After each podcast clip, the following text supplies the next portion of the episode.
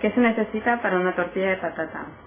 Para cuatro personas necesitamos 8 huevos, un kilo de patatas, dos cebollas, un poco de aceite y sal.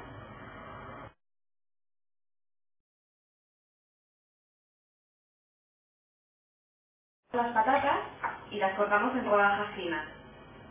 Luego cortamos la cebolla en trozos pequeños.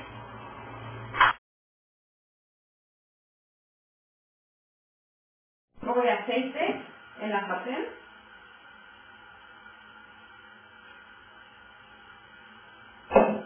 Añadimos la cebolla.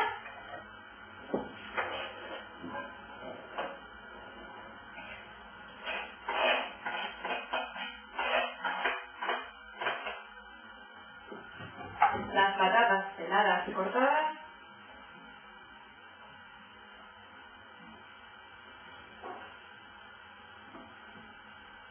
Y esperamos hasta que se dore.